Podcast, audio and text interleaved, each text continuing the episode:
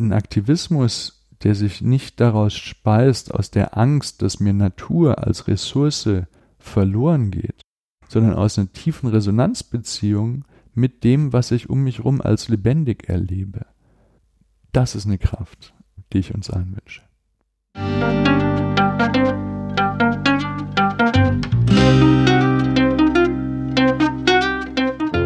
Schön, dass du wieder reinhörst. Ich begrüße dich ganz herzlich bei Ich, Wir alle, dem Podcast und Weggefährten mit Impulsen für Entwicklung. Wir bei Shortcuts laden interessante Personen ein, die uns zu den Themen Selbst, Team und Werteentwicklung inspirieren. Für mehr Informationen zum Podcast und zur aktuellen Folge schau vorbei unter www.ichwiralle.com. In den Shownotes deines Podcast-Players findest du außerdem zusätzliche Infos zum Gast, den Inhalten dieser Folge und zu Shortcuts. Ich bin Maike Schelbitz, Redakteurin und unser heutiger Gast ist Dr. Martin Ebeling. Er ist Philosoph und leitet das Businessprogramm der School of Life in Deutschland. Wir sprechen in dieser Folge darüber, wie wir Menschen, besonders in der westlichen Welt, in dieses Schlamassel geraten sind. Warum wir als Endergebnisse unseres Handelns oftmals Resultate beobachten, die sich niemand so wünscht. Zum Beispiel die Klimakatastrophe, Natur- und Artensterben oder wachsende Ungleichheit.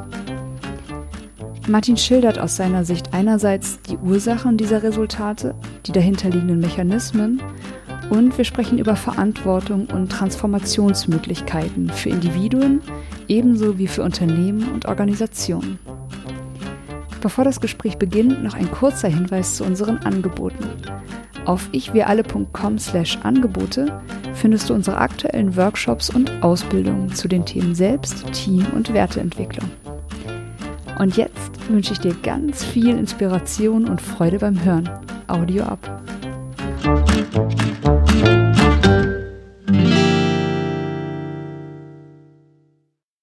Herzlich willkommen, Dr. Martin Ebeling. Hier bei Ich wie alle. Schön, dass du dir Zeit genommen hast. Ja, sehr schön, dass ich da sein darf. Bin ein großer Fan und habe mich sehr gefreut über die Einladung. Sehr schön. Martin, du bist Philosoph und Leiter des Businessprogramms der School of Life in Deutschland. Und ja, um die School of Life ganz kurz noch vorzustellen, ein internationales Bildungsinstitut, das Menschen dabei hilft, persönlich und beruflich mehr Zufriedenheit und Erfüllung im Leben zu finden, zu erlangen und eben durch Erkenntnisse aus Philosophie, Psychologie und Kunst. Und wir beide wollen uns heute einer, ich würde sagen, ziemlich zentralen Frage nähern, nämlich How did we get into this mess? Also wie konnte es passieren, dass wir, oder sagen wir es mal so besser, wie kann es passieren, dass ich im Kollektiv so einen großen Schaden auf unserem Planeten anrichte, wenn ich das doch eigentlich überhaupt nicht will, wenn ich das überhaupt nicht möchte. Und jedenfalls berührt es mich auch oft sehr tief, wenn ich einfach das wirklich an mich heranlasse, was um mich herum passiert und ich würde zumindest von mir sagen, dass das, was um mich herum passiert, nicht etwas ist, was ich mir gewünscht habe. Und genau, wir wollen eben jetzt gemeinsam heute mal an dieser Stelle Ursachenforschung betreiben, würde ich sagen. Also wir wollen zunächst darüber sprechen, wie wir in diesen Prozess hineingeraten sind, welche Mechanismen ihn begünstigen und dann über individuelle Verantwortung sprechen für die Resultate, für die Ergebnisse und dann natürlich auch über Gestaltungsmöglichkeiten und Wege, die eine, ja, eine lebensbejahende und lebensbegünstigende Zukunft herbeiführen. Genau. Und du hattest ja die grandiose Idee für den Titel unseres Talks, How did I get into this mess?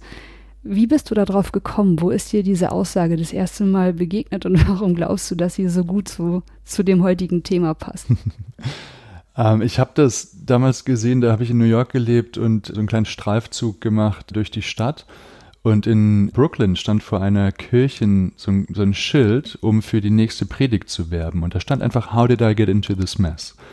Um, ähm, und ich fand, das, ich fand das super, weil es erstmal voraussetzt, wir sind alle in irgendeiner Weise in einer Mess, ja. Und die Kirche will natürlich vielleicht auch einen Weg anbieten, wie man da rauskommen kann. Aber dieses, dieses Gefangensein oder dieses Hineingeworfensein in eine Situation, die wirklich nicht schön aussieht, wenn man sie mit ein bisschen Abstand betrachtet, das ist ja was, das wir alle gemeinsam haben. Also wir stecken alle irgendwie in Systemen drin und Systemlogiken drin, die Effekte zeitigen, die, die uns nicht recht sein können eigentlich, ja, wenn wir ein bisschen in uns reinspüren an der Stelle. Und ja, ich finde es interessant, dass so was Verbindendes ist auch. Hm. Mhm. Und du bist Philosoph. Würdest du sagen, dass gerade die Philosophie uns auch in diesen Zeiten hilft, Perspektiven auf dieses Thema zu gewinnen? Ja, ich glaube, es gibt ganz viele unterschiedliche lehrreiche und heilsame Perspektiven auf unsere Zeit. Ähm, ich will da gar nicht so die Philosophie der, der so ein Alleinstellungsmerkmal geben. Ich glaube, es gibt viele wichtige Stimmen aus den Naturwissenschaften. Es gibt viele wichtige Stimmen aus Weisheitstraditionen. Es gibt viele wichtige Stimmen mit aktivistischem Hintergrund. Und es gibt auch die Philosophie, die uns sicher auch helfen kann, eine andere Perspektive einzunehmen. Und ich glaube, was die Philosophie eben auszeichnet, ist einfach, dass sie die großen allgemeinen Fragen stellt. Ja. Und wenn wir so eine Frage stellen, was ist das gute Leben ja, und wie wollen wir leben, so große Fragen, zu denen die Philosophie schon was zu sagen hat, dann ist zuerst mal die Antwort eine negative, so wahrscheinlich nicht oder nicht mehr lange. Selbst wenn wir wollen, können wir es nicht mehr lange. Und wir sollten es vielleicht auch nicht wollen. Und das ist ja vielleicht die tiefere Antwort, die dann, die dann kommen kann. Was gibt es für Gründe, das eigentlich nicht zu wollen, was wir gerade die ganze Zeit betreiben? Hm. Mhm. Mhm. Ja, Wahnsinn. Klingt ja eigentlich schon fast nach einer rhetorischen Frage. Und trotzdem, so viel kann man ja jetzt schon spoilern. Es ist es ist einfach wirklich komplex, sich dieser Thematik zu nähern. Mhm. Und auch da kann die Philosophie natürlich helfen, mit Komplexität irgendwie zur Rande zu kommen. Ne? Und ja. für uns zu strukturieren. Also ich, eine Definition, die ich von Philosophie ganz gern habe, ist einfach Orientierung im Denken. Mhm. Ja. Mhm. Da wäre mir sehr oft mitgeholfen. ähm, was wären denn so deine, deine ersten Impulse und Antworten auf die Frage? How did we get into this mess? mess? Ja. ja. Wie ist das passiert? Mhm.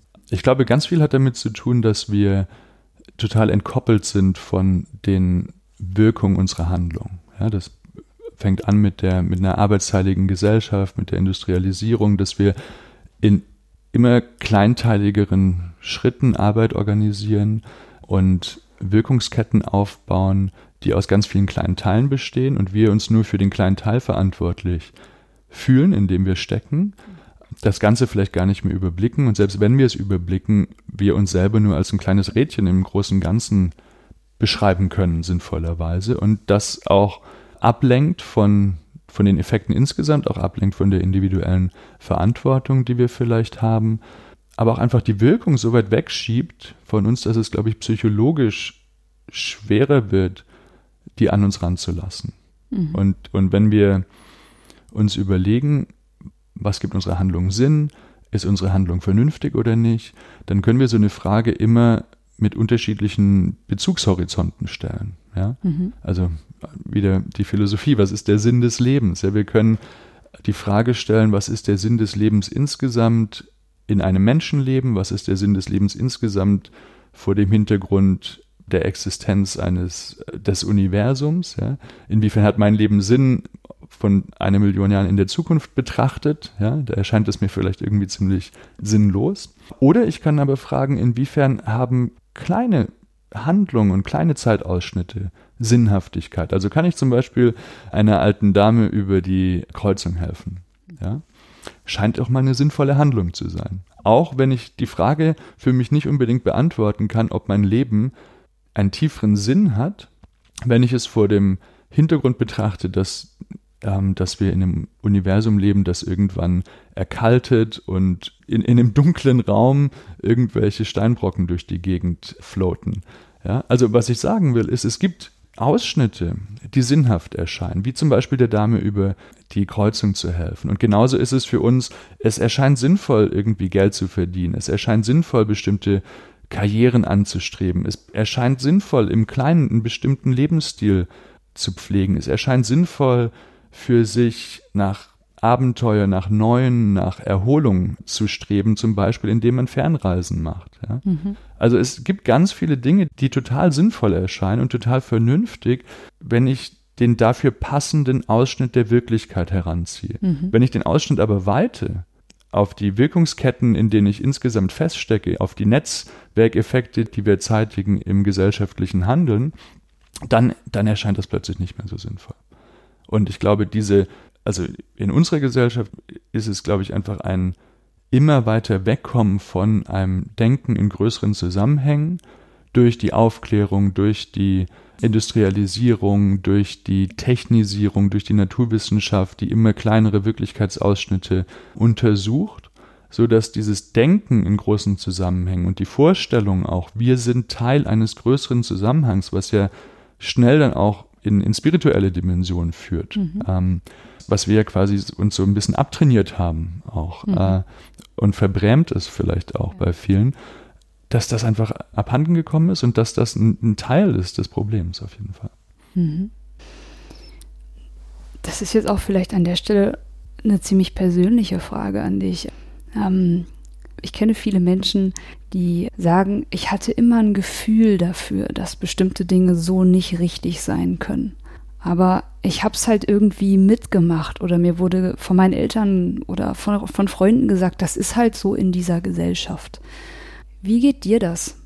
Gibt es da diese Differenz zwischen dem, was du tust und dem, was sich auf einer bestimmten, vielleicht spirituellen Ebene richtig anfühlt? Hm. Also im Prinzip sind es zwei Themen. Du kannst einen Test machen, du kannst Leute fragen, glaubt ihr, die Welt ist completely fucked up? Ja? Und dann werden manche intuitiv sagen, ja klar, ja. Und dazu zähle ich mich eigentlich auch, ja.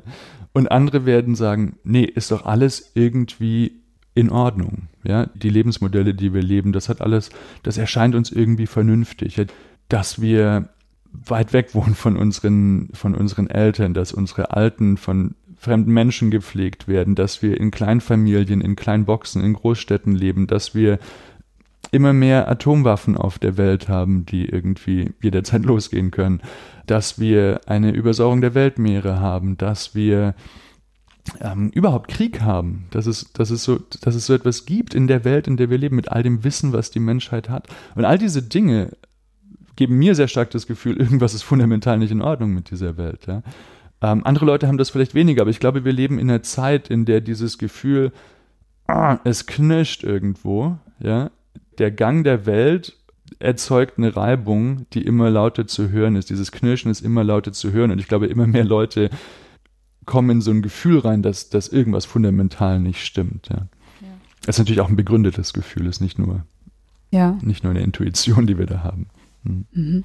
Und zu der anderen Frage, inwiefern passt mein Leben zu vielleicht spirituellen Praktiken oder Einsichten, kann ich sehr klar sagen, ich erlebe mich total als Kind meiner Zeit und als ein Produkt meiner Gesellschaft. Ja?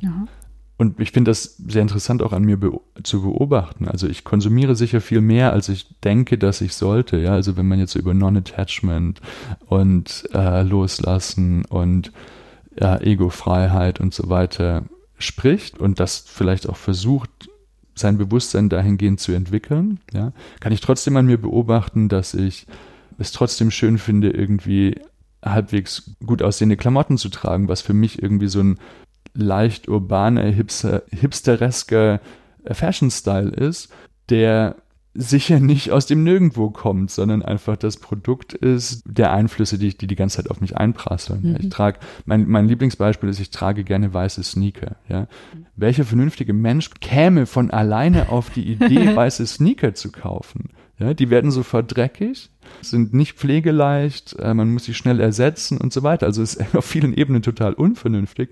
Aber irgendwie finde ich sie geil. Und das hat definitiv was mit der Gesellschaft zu tun und der Konsumkultur und dem kapitalistischen System und so weiter, das in, in dem mein Bewusstsein eben auch eingebettet ist. Ja. ja. Hm.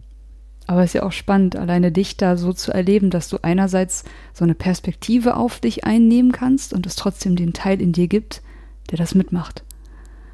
Definitiv. Und ich halte es für extrem wichtig, das einfach erstmal anzuerkennen.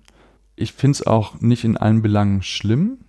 Und da kommen wir gleich zu diesem Thema Verantwortung und Schuld eigentlich schon fast. Also ich möchte mir da nicht mit so Selbstvorwürfen begegnen und mich irgendwie knechten dafür, dass ich in Teilen einen Lebensstil lebe, der vielleicht nicht zu spirituell voll entwickelten Selbst passt, was immer das sein mag und ob es das überhaupt gibt, sondern ich möchte mir mit, äh, mit Mitgefühl und Liebe begegnen. Und ich glaube, wenn ich das kann, je mehr ich das kann, desto weniger wichtig werden auch irgendwann weiße Sneaker. Weiße Sneaker, genau. ja, mhm. ja. Ja, ich glaube genau an der Stelle, ähm, das war für mich, auch jetzt, wo ich dir so zuhöre, ist das ein echtes Learning für mich, weil ich, glaube ich, eine Zeit lang der Meinung war, dass ich diesen Anteil in mir, den ich ja auch kenne, also ich bin bis vor kurzem eine Zeit lang Motorrad gefahren. Ich hatte definitiv eine absolute Konsumzeit mit Kleidung in etwas jüngeren Jahren und es gibt immer wieder auch Technik, die ich einfach geil finde. Also ob ich es brauche oder nicht, ist es cool, dass es das gibt oder es kann irgendwie was Tolles. Und dann kommt ganz oft die Frage, brauchst du das denn wirklich deutlich zu spät? Mittlerweile auch früher, aber mhm. ich hatte halt oft dann als das Bewusstsein dafür kam, was auch so ein gewisser, wir haben es ja auch schon mal im Vorgespräch so genannt, was so ein Wohlfühlkonsum auch auslöst in, in Folge, dass ich dachte, ich muss diesen Anteil in mir bekämpfen. Mhm. So den verurteilen. Mhm. Und wenn ich den im Gegensatz dazu, so wie du es auch vorschlägst, wenn ich den erstmal liebevoll annehme, dass ich den damit belohnen würde hm. oder dass ich ihn damit verstärken, verstärken mhm. würde, so, ne? Also so, was man, was man belohnt oder was man, was man da so liebevoll annimmt, ich will es ja weghaben, mhm. ne, diesen Konsum, wenn der doch so schädlich ist. Mhm. Und eben auch seit einer gewissen Zeit zu spüren, überhaupt diese Dinge erstmal, weil es ist sowieso da. Also das Verdammen sperrt es nur irgendwie in der Ecke in meinem Kopf, wo es dann irgendwie weiter vor sich hin arbeitet. Aber ja, da gibt es irgendwie so eine, so eine feine Linie zwischen Bewusstsein über den Prozess und trotzdem dem liebevoll zu begegnen und infolgedessen vielleicht sogar die Chance haben, das irgendwann aufzulösen, mhm. ohne dass es das primäre Ziel ist. Genau, ja. ich glaube, wir, wir tun gut daran, nicht noch mehr Negativität ins System einzuspeisen. Mhm. Ja, also es ist viel besser für mich, wenn ich sage, ich ich finde es auch nicht schlimm, ja. Ich, also wenn man ästhetische Werte lebt, ja, und Mode gehört ja dazu, dass wir irgendwie die Welt ästhetisieren für uns. Und das ist auch ein schönes Projekt, ja. Also ja.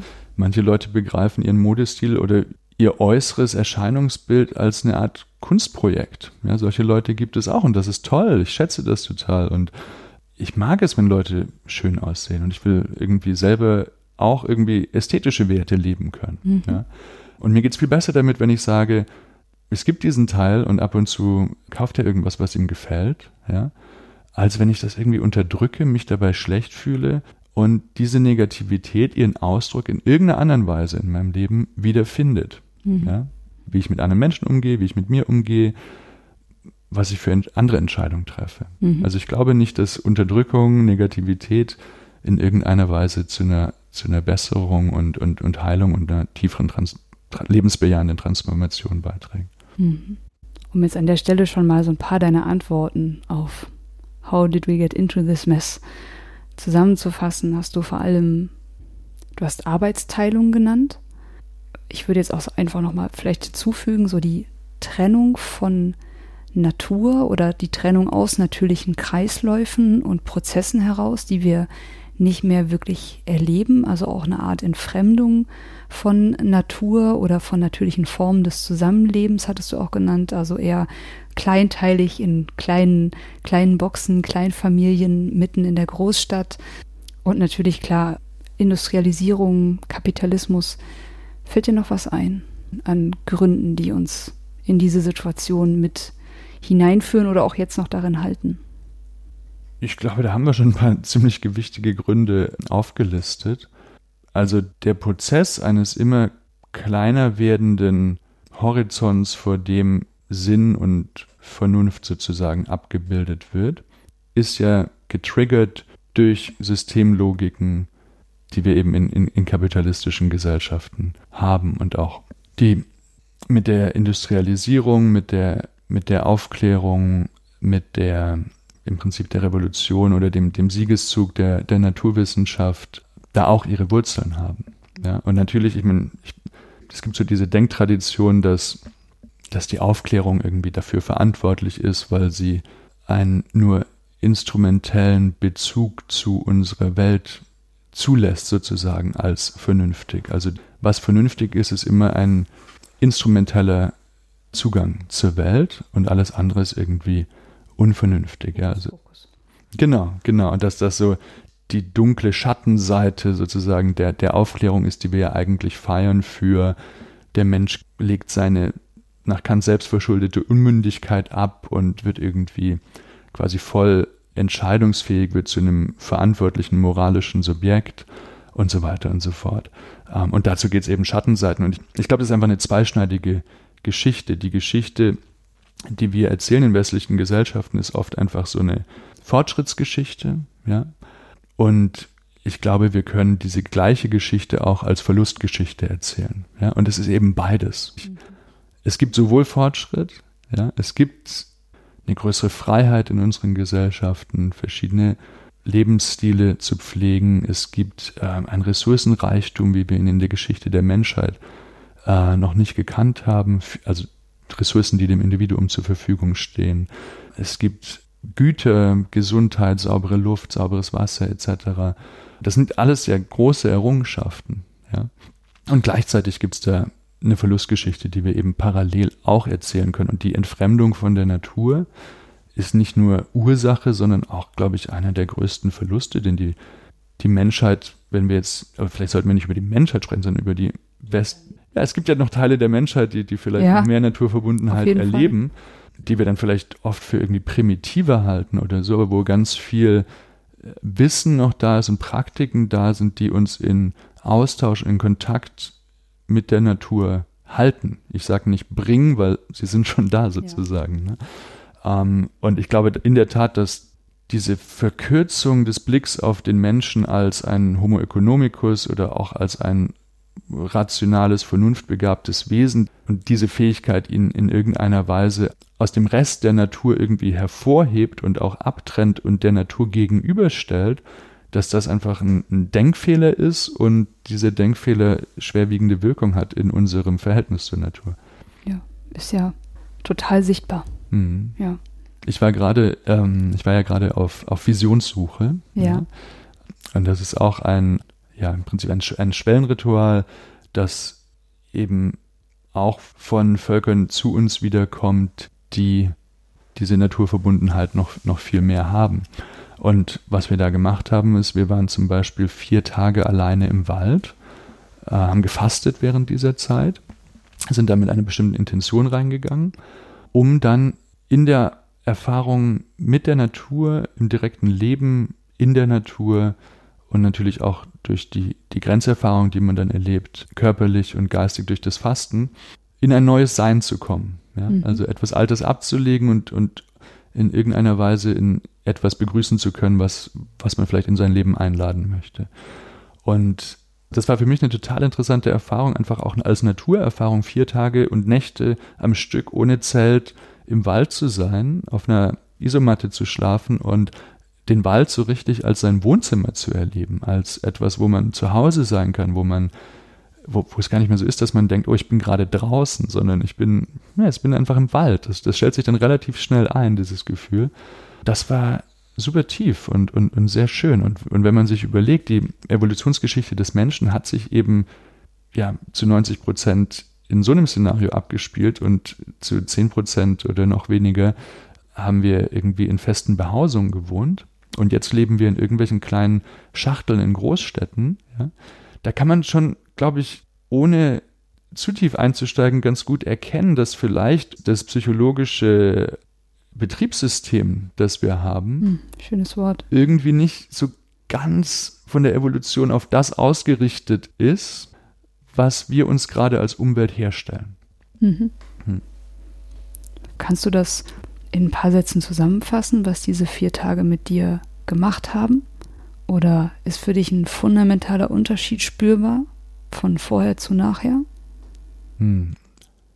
Das bin ich gerade noch dabei, das herauszufinden. Das ist, ähm, also es war eine sehr tiefe Erfahrung und diese Erfahrung so zu integrieren in sein Alltagsbewusstsein, in seinen alltäglichen Handlungsvollzüge, ist was, was nochmal einfach extra Arbeit ist und wo ich glaube ich erst später sagen kann, ist das wirklich ein Shift in, in der Art und Weise, wie ich in der Welt bin oder war es eine, eine tiefe Erfahrung? Aber für mich fühlt es sich schon so an, dass ich da, dass sich da was, was bewegt hat, auf jeden Fall. Mhm. Mhm. Ja, spannend. Mhm.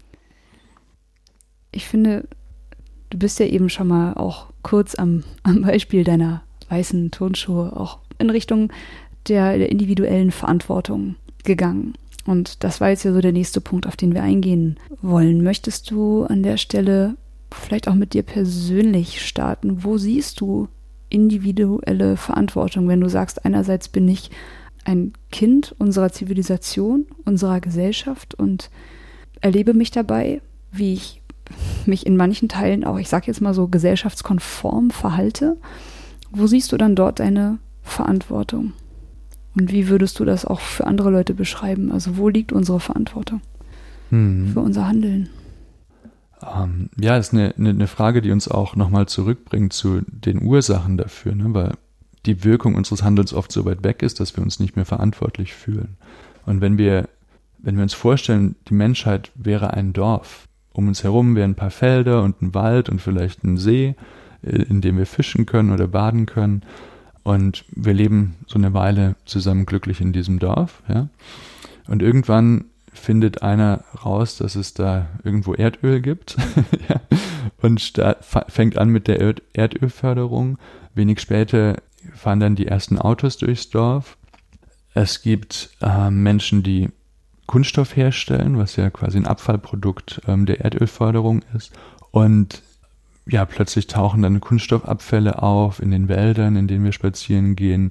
Ähm, die, die Vögel verenden vielleicht, weil, weil ihre Mägen jetzt mit Plastik gefüllt sind plötzlich. Und so sehen wir sehr direkt die Degradation des Ökosystems um uns herum. Ja. Mhm.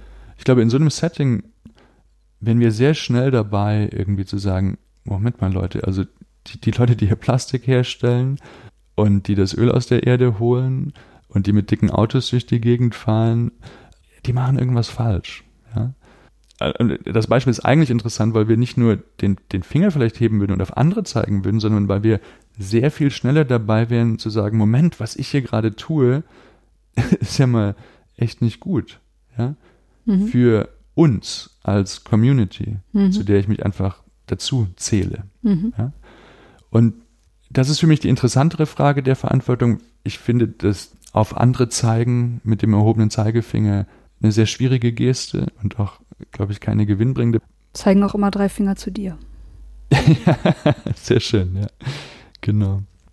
Es gibt auch einen schönen, einen schönen Hip-Hop-Text. Ähm, Dein Zeige und mein Mittelfinger würden Peace ergeben. Sehr geil. Genau. Ja. Ähm, also dieses, der erhobene Zeigefinger auf andere ist, glaube ich, ja, wie, wie du sagst, eine, eine, in gewisser Weise eine Ablenkung von unserer eigenen Verstrickung im System. Und er lenkt auch davon ab, dass Menschen eigentlich so gut sind, wie sie sein können in jedem Moment. Also es ist eine Frage, mit welchem Menschenbild wir da rangehen. Aber ich glaube, wenn wir Leute interviewen, sagt niemand, ich glaube, ich bin ein schlechter Mensch, sondern ich, ich versuche eigentlich gut zu sein. Und das ist manchmal schwierig oder ich habe eine andere Vorstellung davon, was gut ist oder so.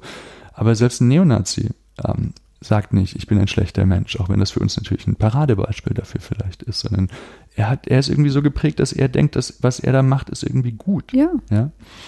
Und deswegen ist für mich die Frage, wie können wir uns selber in die Verantwortung bringen? Nicht so sehr, wie können wir andere in die Verantwortung bringen? Und ich glaube, wenn wir dann von einem Schuldbegriff wegkommen und mehr von einem Caring kommen, von einem Verantwortung bedeutet, ich darf mich um etwas kümmern und nicht, ich mache etwas falsch und fühle mich jetzt schuldig. Ja. Hm. Also, dass wir auch da wieder diese Produktion von Negativität in unserem Bewusstsein vermeiden. Ja. ja. Von der wir vorhin ja schon gesprochen haben. Mhm. Ähm, dann sind wir, glaube ich, einen, einen wichtigen Schritt weiter, dass wir sagen, es gibt etwas, das wir alle wertschätzen. Dieses Ökosystem um uns herum, ja. das uns erhält, von dem wir ein Teil sind. Die Community, in der wir leben, die uns trägt, von der wir ein Teil sind. Und darum dürfen wir uns kümmern. Dafür dürfen wir Verantwortung leben. Mhm. Das ist das, was ich mit, mit einer lebensbejahenden Einstellung meine, die irgendwie die Grundlage für eine lebensbejahende Transformation unserer Gesellschaft sein kann.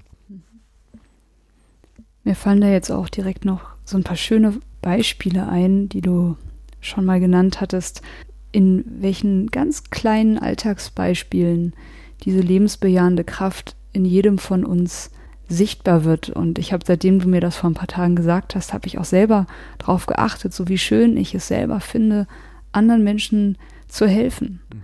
Ähm, wenn ich mit Freunden unterwegs bin, für irgendjemanden was zu tun, was zu besorgen, irgendwo eine Hilfe zu sein. Und du hast da so auch noch so andere schöne Beispiele genannt, so wie aufopferungsvoll sich viele Menschen auch um ihre Haustiere kümmern, um kranke Angehörige, um Kinder und naja, dann manchmal schon fast wieder ein bisschen schade, wie, wie wenig dann doch um sich selbst.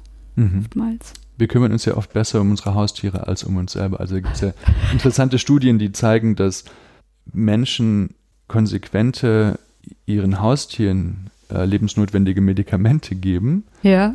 als sie selber sie dann einnehmen, wenn es um sich selbst geht. Mhm. Ja. Aber das ist in der Tat ein wichtiger Punkt. Ähm, ich glaube, wir müssen uns öfter daran erinnern, dass wir ganz viel Liebe, Mitgefühl, positives Zusammensein, Verbundenheit mit dem Leben um uns herum erleben und dass uns das eine wahnsinnige Kraft geben kann. Ja, also wir werden mit Systemlogiken vollgeballert und programmiert, die, die uns die meiste Zeit sagen, das Leben ist ein Wettbewerb, du musst besser sein als andere, musst bessere Noten haben, musst einen besseren Lebenslauf haben, du musst befördert werden, du musst Ressourcen für dich beschaffen, also Einkommen, Gehalt, um ein in irgendeiner Weise anerkanntes Leben zu leben in unserer Gesellschaft. Und dann geht es vielleicht noch ein Stück weiter über dich hinaus. Okay, es geht nicht nur um dich, es geht auch um deine Familie, ja, um deine Nächsten. Und dann hast du wieder eine kleine, relativ überschaubare Einheit, um die du dich kümmern kannst. Das ist aber schon mal ein, ein Schritt über das eigene Selbst hinaus immerhin. Und das ist äh, natürlich erstmal ziemlich traurig, dass das so ist, weil wenn wir uns fragen, was ist das gute Leben, dann wissen wir eigentlich, ähm, oder können wir, können wir, glaube ich, ganz gut verstehen, dass unser Glück eingebettet ist in das Glück anderer Menschen und in das Glück von vielen Menschen, von, mhm. von, von, einer Gesellschaft. Mhm. Und da nochmal genauer hinzugucken und zu gucken, okay, wo, wo bin ich denn in liebevollem Kontakt mit dem Leben um mich herum? Sei das irgendwie die Zimmerpflanze oder die Büropflanze, die ich gieße, ja? sei es ein Haustier, sei es ein Kind, sei es mein Partner, meine Partnerin, sei es Freunde, Community, wo spüre ich das? Und inwiefern kann ich dem auch ein bisschen mehr vertrauen, dass mich dieses Gefühl der Zuwendung zu anderen auch tragen kann, dass das, dass es mich genauso erhalten kann, in jedem Sinne, emotional als auch materiell, mhm. wie so eine selbstbezogene Motivation, die uns so eigentlich ständig eingeimpft wurde. Mhm. Auf das Getragensein durch andere zu vertrauen. Kannst du da noch ein Beispiel nennen? Wo erlebst du das? Oder mhm. wie hast du dieses Vertrauen entwickelt oder bist mhm. du da noch dabei? Ja, ich bin definitiv noch dabei. Also ich glaube, alles, über das ich rede, ist was, wo ich mich selber sehr als, als Lernender verstehe und noch, noch sehr in der Entwicklung sozusagen. Vielleicht ein Beispiel aus meinem Leben. Ich habe in meiner beruflichen Laufbahn immer so ein bisschen hin und her changiert zwischen Philosophie und ähm, Politik. Also ich war auch mal bei, der, bei den Vereinten Nationen und im Europäischen Parlament und ähm, in der Entwicklungszusammenarbeit, habe dann wieder Philosophie an der Uni unterrichtet, habe in Philosophie promoviert ähm, und es war immer so, so, so ein bisschen so ein Hin und Her und es gab immer Anteile von mir, die nicht so ganz befriedigt waren und auch, glaube ich, manchmal einfach ein mit Bourdieu gesprochen, ein, ein Feld, in dem mein Habitus vielleicht nicht, zu dem mein Habitus nicht gepasst hat. Also, dass ich, glaube ich, als Persönlichkeit in einem akademischen Umfeld nicht so gut aufgehoben war, aus irgendwelchen Gründen, so dass mir das manche, manche Sachen ein bisschen erschwert hat, die einem eine Karriere ermöglichen, vielleicht in der Forschung, wie zum Beispiel Netzwerke auf eine natürliche, unangestrengte Weise aufbauen, zum Beispiel. Aber was ich dann gemacht habe, ich habe irgendwann gemerkt, ich bin so, ich, ich I'm stuck in life. Ja, ich weiß gerade nicht, wo, wo es weitergehen soll. Und ich habe so von Kindheit und Jugend so ein, so ein einsames Wolfssyndrom, das ich mit mir rumschleppe, was im Prinzip bedeutet, es gibt etwas in mir, das sich irgendwie existenziell alleine fühlt in der Welt. Und es gibt so eine Art, das ist dieser, dieser, der einsame Teil des Wolfes. Und es gibt diesen Wolf, der so eine Art Schutzmauer aufbaut zwischen sich und der Welt durch irgendwelche Abwehrmechanismen. Also sich auch selbst bedingt, um den Zustand aufrechtzuerhalten. Ja, genau, genau, richtig, richtig. Also genau diese Abwehrmechanismen führen natürlich zu mehr Einsamkeit, Alleinsein. Und damit einen, einen, guten Umgang zu finden, oder das, also das ist eine Reise, auf der ich sowieso immer noch bin. Da bin ich zum Glück schon ein gutes Stück weitergekommen, aber äh, was ich dann gemacht habe, ist, ich bin reisen gegangen. Ich, ich musste, ich muss irgendwie körperlich in Bewegung kommen und auch geistig wieder in Bewegung zu kommen und neue Wege zu finden für mich beruflich. Und war dann ein paar Wochen in den USA und habe dort getrennt und gecouchsurft. Also ich habe bewusst so ein Experiment angelegt, ähm, dass ich mich auf die Hilfsbereitschaft anderer Menschen verlassen muss mhm. und gehofft, dass ich daraus lerne, dass das auch geht, ja, und dass ich mich ein Stück weit mehr fallen lassen kann, um mich mehr getragen zu fühlen vom Leben. Ja. Das hat zum Glück sehr gut funktioniert. Ich habe ähm, ich hab dann noch einen Videoblog gemacht, habe Leute interviewt, also habe dadurch einen sehr coolen Weg gefunden, mit Menschen in sehr interessante Gespräche einzusteigen. Und das war dann im Endeffekt auch der Weg zur School of Life über, über noch ein paar mhm. genau, Zwischenschritte, aber wo ich jetzt die Möglichkeit habe, einfach sehr viele meiner Interessen irgendwie einzubringen und auch sehr viele dieser Gespräche weiterzuführen. Ähm, und dann ist es natürlich eine, eine, eine, kontemplative Praxis. Meditation hat mir da unglaublich viel ähm, gegeben, verschiedene Meditationstechniken, um mehr von dieser Verbundenheit zu spüren, um auch loslassen zu können, um auch für sich die mentalen Muster nochmal transparenter zu machen und sich weniger mit ihnen zu identifizieren, die in so eine Ich versus die Welt-Konstellation vielleicht führen. Mhm. Hm. Ja, und jetzt hast du tatsächlich gerade in deiner ja, wie ich finde, ziemlich bewegenden Geschichte auch schon so ein bisschen übergeleitet zu, ja, zu den Gestaltungsmöglichkeiten, zu den Wegen. Denn jetzt hast du ja auch gerade gesagt, dass dir die Veränderung, auch ein Stück weit die Transformation dir ganz persönlich vom einsamen Wolf, dass die dir jetzt auch schon ein bisschen gelungen ist. Was sind noch Wege, die du siehst? Mhm. Transformationsmöglichkeiten. Ja. Jetzt geht's ins Eingemachte. ja. ähm, ich glaube, dass diese Geschichte da mir viel beigebracht hat über ähm, was eigentlich nötig ist, um Transformation nachhaltig zu machen, also sie in eine nachhaltige Kraft zu bringen. Und ähm, dass da eben diese innere Reise, innere Entwicklung, innere Transformation eine total wichtige Grundlage ist für die äußere Transformation. Ja? Also was bringe ich in die Welt, ist das Produkt meiner Innenwelt im Prinzip. Mhm. Und es gibt eine schöne Unterscheidung zwischen technischen und adaptiven Problemen. Man könnte sagen, die ökologischen Katastrophen, die sich da herausbilden, sind vielleicht technische Probleme. Ja, wir müssen einfach weniger, weniger Dünger und Plastik ins Meer leiten, weniger CO2 und Methan und andere Treibhausgase ausstoßen, unseren Ressourcenverbrauch ein bisschen runterfahren und dann ist das Problem im Griff und gelöst in Ist doch eigentlich ganz einfach. Ist ganz einfach, genau. Ja. Ähm, und dann begreifen wir das als technisches Problem. Viele Probleme, die wir haben, sowohl individuell als auch kollektiv, sind aber adaptive Probleme. Das heißt, um das Problem zu lösen, muss ich etwas in meiner Innenwelt ändern. Ja, ich muss die Geschichte vielleicht verändern, die ich über mich erzähle. Also erzähle ich eine Story of Separation oder eine Story of Interbeing. Ja? Oder ich muss, ähm, ja, wenn ich mit dem Rauchen aufhören will, kann ich sagen, es ist ein technisches Problem, ich kaufe einfach keine Zigaretten mehr. Es ist aber in Wirklichkeit ein adaptives Problem. Ich muss was an meinem Selbstbild ändern. Ich muss irgendwie Coolness auf eine andere Weise zum Ausdruck bringen. Ich muss Entspannung für mich auf eine andere Weise finden. Unsere Innenwelt hängt da unmittelbar mit der äußeren Handlung zusammen. Mhm. Und ich glaube auch, dass das Problem, vor dem wir stehen, oder die multiplen Probleme, vor denen wir stehen als Menschheit, adaptive Probleme sind.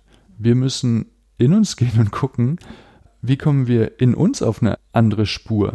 Wie können wir eine andere Geschichte glauben? Wie können wir durch Erfahrungen einen Shift machen, der in einen neuen Sein mündet? Mhm. Ja? Und dann haben wir eine Chance, der Transformation Kraft zu geben und nicht aus diesem, ah, ich muss irgendwie eine Katastrophe verhindern, sondern wow, wir waren lange auf einer ziemlich komischen Bahn unterwegs und es gibt so viele schöne Möglichkeiten, die Welt neu zu gestalten. Ich bin gestern Sonntag von Neukölln nach Prenzlauer Berg gefahren zur School of Life, wo wir übrigens ein sehr schönes äh, 48 Stunden Liebesfestival gemacht haben. Und die Straßen waren frei, weil Sonntag war. Ja, und ich fahre dort nie mit dem Fahrrad hin unter der Woche, weil ich nicht die ganze Zeit Autoabgase einatmen will. Ja, also wie viel Schönes ist möglich, wenn wir die Welt entsprechend transformieren? Mhm. Und wie viel davon ist für uns auch noch unerschlossen, auch in unserer Fantasie unerschlossen? Wie sieht eigentlich eine lebenswerte Großstadt aus? Ich, ich sage immer, ich will gar nicht, also es gibt einige Leute in meinem Umfeld, die immer davon reden, sie wollen von Berlin weg und ins, aufs Dorf ziehen und so.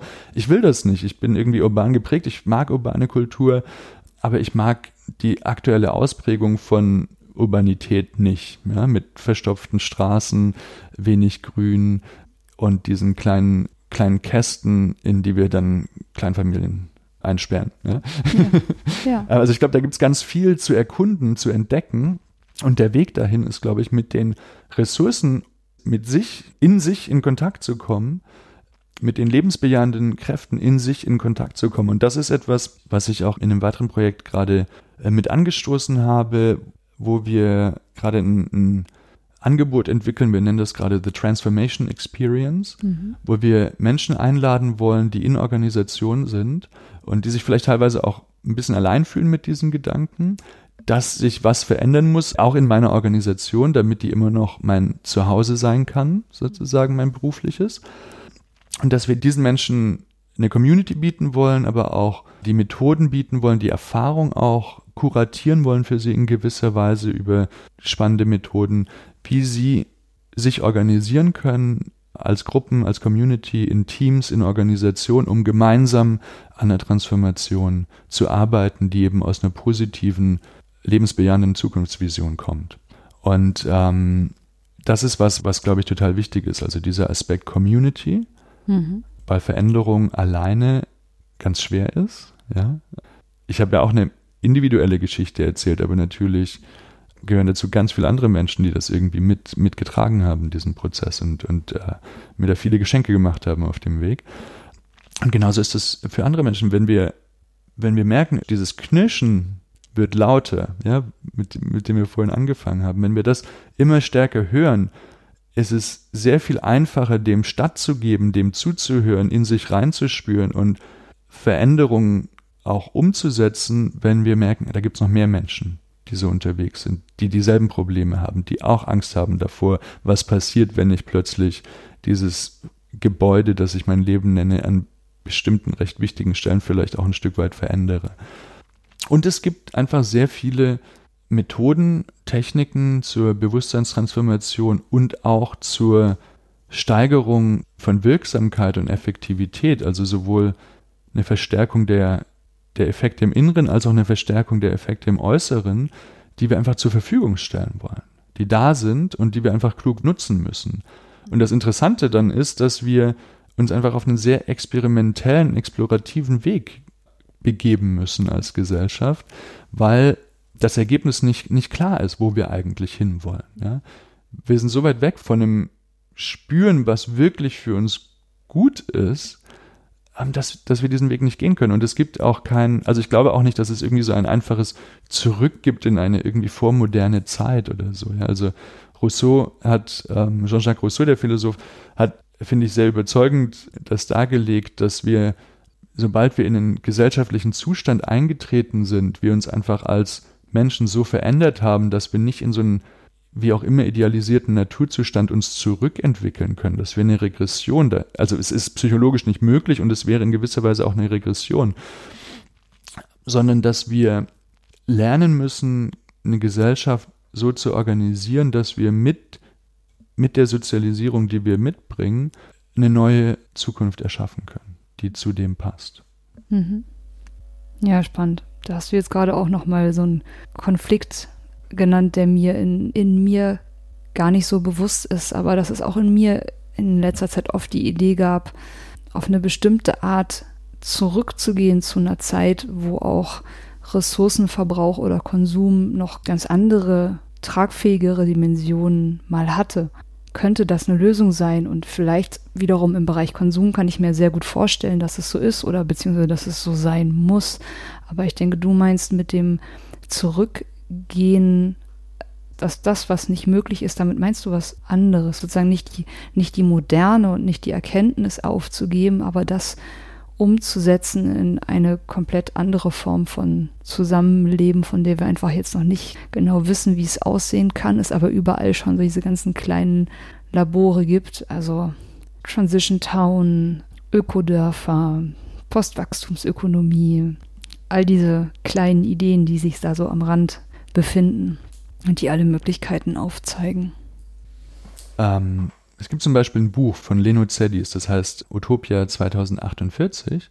Und er sammelt so verschiedene utopistische Zukunftsentwürfe und überlegt sich, wie kann eigentlich zum Beispiel eine Stadt, eine Großstadt aussehen. Auf dem Cover sieht man Berlin, da sind dann in den Hochhäusern überall so grüne Terrassen, die Spree ist sauber, man kann drin baden und das sieht irgendwie sehr schön und lebenswert aus. Wie eine Stadt, in der ich eigentlich gerne, ein Berlin, in dem ich gerne leben würde. Und ich möchte viel lieber in so einem Berlin leben, als in einem Ökodorf in Brandenburg. Ja, das ist einfach meine, im Moment meine persönliche Präferenz, kann sich natürlich alles ändern und ähm, ich sage nicht, dass es an sich besser ist, aber ich fühle mich eher zu diesem Lino Zedis Berlin hingezogen. Ja? Mhm. Und für mich ist das einfach ein, ich glaube, wichtig, dass, dass wir das ein bisschen im, im, im Kopf behalten, dass das Ziel der Transformation und unseres Weges offen ist und dass wir das entdecken müssen, was eigentlich möglich ist, aus der Konstellation, in der wir uns befinden, heraus positiv zu entwickeln. Mich würde sehr überraschen, wenn es da irgendwie einen, einen direkten Weg gibt zu einem Bewusstsein, wie wir es vielleicht in gewissen Naturvölkern kennen oder vermuten, ja. Aber, sondern ich glaube, es wird was genuin Neues entstehen. Eine Offenheit für dieses Neue herzustellen und eine Lust auf diesen explorativen, kreativen Weg, der eine wahnsinnige Innovationskraft freisetzt. Und das finde ich wiederum interessant für Unternehmen. Ihr habt all diese Leute, die unzufrieden sind, die denken, irgendwas läuft hier schief, befähigt die, nutzt diese Kraft, um den Wandel zu gestalten und ihn nicht nur irgendwie als feindlich zu erleben. Da ist eine wahnsinnige Lust auf Veränderung und eine Veränderung, die so oder so für die Organisation nötig sein wird irgendwann.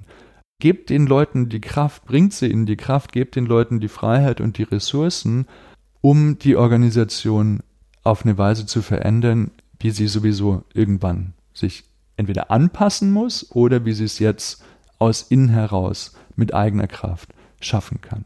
Mhm.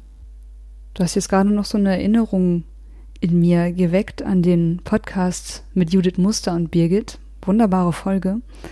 Und dort ging es zentral um den systemtheoretischen Ansatz von Niklas Luhmann, wonach niemals das Individuum die Organisation oder das System verändern kann. Jetzt habe ich da gerade bei dir auch irgendwie eine andere Tendenz rausgehört. Oder habe ich die rausgehört? Ich glaube, dann formuliere ich die Frage mal so. Was würdest du denn sagen? Das ist ja so die Gretchenfrage. Kann das Individuum die Organisation verändern? Hm, genau, also diese Mindset versus System Problematik. Ähm, ich habe die Folge auch gehört, die du gerade erwähnt hast. Wirklich tolle Folge, also sei allen nochmal ans Herz gelegt, die zu hören. Erstmal können wir beobachten, dass sich Organisationen verändern. Ja, Organisationen sind irgendwie lebendige Organismen, die sich die ganze Zeit verändern. Und jetzt würde vielleicht eine Systemtheoretikerin sagen, ja, die verändern sich, weil sich die Umweltbedingungen irgendwie ändern und sie passen sich da an. Ja, also die für sie relevante Umwelt verändert sich, also gibt es Anpassungsmaßnahmen. Und wir können uns fragen, was gehört eigentlich alles zu der relevanten Umwelt? Gehören zum Beispiel der Mindset der Mitarbeitenden? Ist das Umwelt? auf die die Organisation reagiert oder was ist es eigentlich? Ähm, ich glaube, wenn wir nochmal einen Schritt zurückgehen und zu gucken, was passiert eigentlich, wenn wir uns in so eine Diskussion reinbegeben und für eine Position entscheiden, das einen interessanten, ja, können wir sagen, Meta-Effekt hat. Denn sobald ich glaube, Individuen können nichts verändern, nehme ich mir ja jegliche Kraft für einen Veränderungsimpuls. Das heißt, die Geschichte, die ich erzähle, wenn das die ist, Organisationen sind starre Gebilde, auf die ich keinen Einfluss habe, und der Mindset der, der Mitarbeitenden ist komplett Banane, ja, dann ist das eine Geschichte, die selbst in der sozialen Welt, die ja die Systemtheorie beschreiben will, eine Wirkung hat. Ja? Das heißt, es gibt einen Rückkopplungseffekt. Ähm, und den sollten wir im Blick behalten. Und der Rückkopplungseffekt führt dazu, dass wir uns in unserer Selbstwirksamkeit beschneiden. Mhm. Wäre jetzt mein Argument zumindest. Ja, ich glaube, es ist sehr schwer, also für ein Individuum eine Organisation zu verändern. Und genau deshalb ist unser Ansatz auch zu sagen, wir schaffen eine Community. Es geht darum, dass Gruppen Organisationen mit Veränderungsimpulsen versorgen können. Mhm. Ja? Dazu gehört natürlich auch, dass die Organisation sich für Veränderungsimpulse öffnet. Das muss natürlich auch gegeben sein. Absorptionskapazität von Innovationsimpulsen. Viele Organisationen leiden ja genau darunter, dass innovative Ideen nicht von unten nach oben kommen. Nicht durch die Organisation diffundieren können, weil es eine Kultur der Angst gibt oder weil die Entscheidungsprozesse irgendwie ein bisschen dafür nicht hilfreich aufgesetzt sind. Aber ich glaube total daran, dass Mindset einer der tiefsten Hebel ist für Systemveränderung. Hast du ein Beispiel dafür? Hast du das schon mal erlebt? Ja, stell dir vor, es ist Krieg und keiner geht hin. stell dir vor, wir leben in einer Zeit von Fast Fashion und keiner kauft den Quatsch. Ja.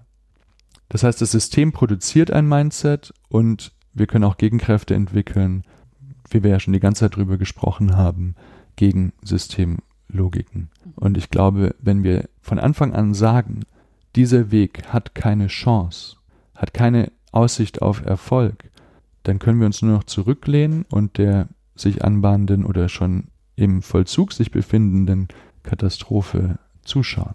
Und das ist keine Haltung, in die ich mich persönlich begeben möchte. Hm.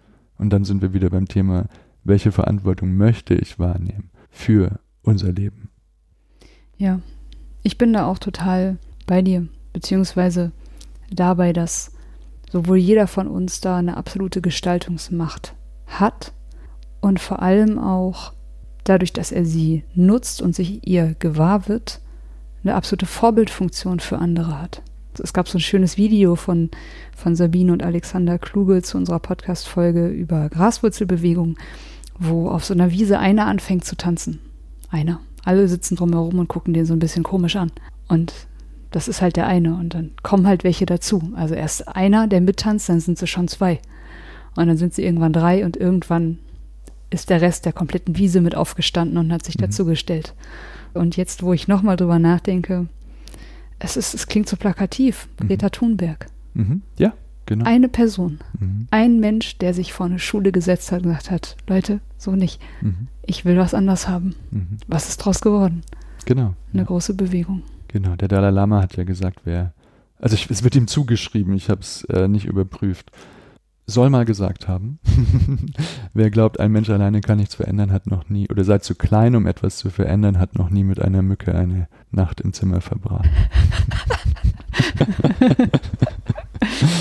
Mhm. Wunderbar. Mhm. Sehr schön. Martin, ist jetzt noch irgendwas nicht gesagt? Oder fällt dir zum Schluss noch irgendwas ein, was dir wichtig wäre zu erwähnen? Mhm. Ähm, ich glaube, eine Sache, die, die vielleicht nochmal ganz gut zusammenfasst, worauf ich hinaus wollte. ähm, ist eine Szene, die mir in Erinnerung geblieben ist. Es äh, gab ja zwei so Rebellion Waves von der Extinction Rebellion, von dieser Graswurzelbewegung. Und da gab es eine Aktivistin, die ich selber auch gut kenne und schätze und die du unbedingt mal einladen solltest für ein Gespräch, äh, Malika Viraswamy. Ähm, die stand da mit einem Schild, ich bin hier, weil ich Mutter Erde in mir weinen höre. Ja, mit so einem Pappschild vor dem Körper. Und dieser Spruch ist inspiriert von Thich Nhat Hanh, dem buddhistischen Lehrer, der äh, ein Love Letter to the Earth geschrieben hat, in, in dem er eben sagt, wenn wir das retten wollen, was wir so schätzen an den ökologischen Bedingungen auch für unser Leben, dann müssen wir Mutter Erde in uns weinen hören. Das heißt, ein Aktivismus, der sich nicht daraus speist, aus der Angst, dass mir Natur als Ressource verloren geht, sondern aus einer tiefen Resonanzbeziehung mit dem, was ich um mich herum als lebendig erlebe. Das ist eine Kraft, die ich uns allen wünsche. Mhm. Das sind wunderschöne, wichtige Worte. Ich glaube, diese, ja, diese Energie hat so viel mehr Kraft. Absolut. Und ist so mhm. positiv. Martin, ich danke dir für die Zeit, die du dir genommen hast und wünsche dir ganz, ganz viel Erfolg und einen spannenden Weg auch mit deiner Transformation Experience. Hm. Ich bin sehr gespannt. Ja, danke schön. Vielen Dank für das Interview. Hm. Dankeschön. Tschüss. Ciao.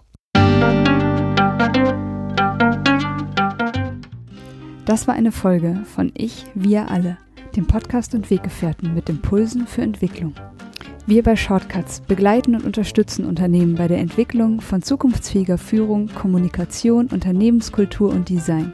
Mehr Infos zu unseren Angeboten, zum Podcast und der aktuellen Folge findest du unter www.ichwiralle.com.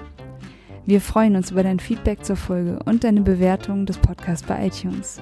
Bitte stell uns gerne Fragen zum Podcast und mach Vorschläge für Themen und Interviewpartner, die dich interessieren würden. Und zu guter Letzt, schau gerne bei uns in Berlin-Kreuzberg vorbei. Wir lieben Besuch.